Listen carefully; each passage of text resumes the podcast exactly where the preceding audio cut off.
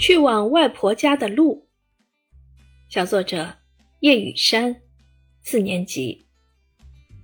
我的外婆住在紫娟界。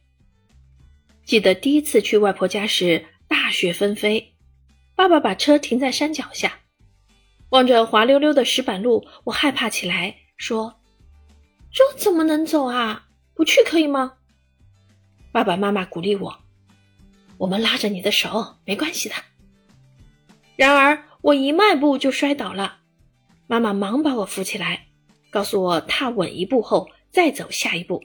当我们气喘吁吁地到达外婆家时，手冻僵了，脚走痛了，额上满是汗水。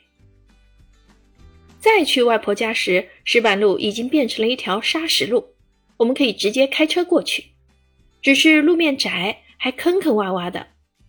爸爸小心翼翼地开着车。小车依然晃得厉害，我们坐在车上，感觉像是在坐船。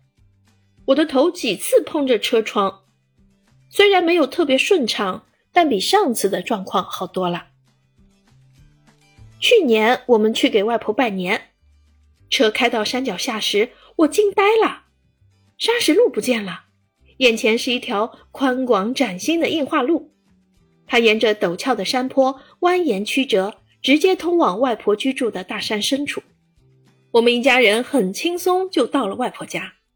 我还发现外婆家原来的老旧木房改建成了红砖新房，很多亲戚朋友都来了。去往外婆家的路在变化，生活也在变化。教师点评：路的变化体现着生活的变化。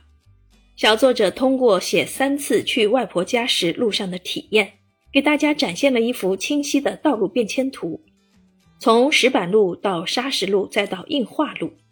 朴素的语言背后，体现着老百姓对美好生活的期待与向往。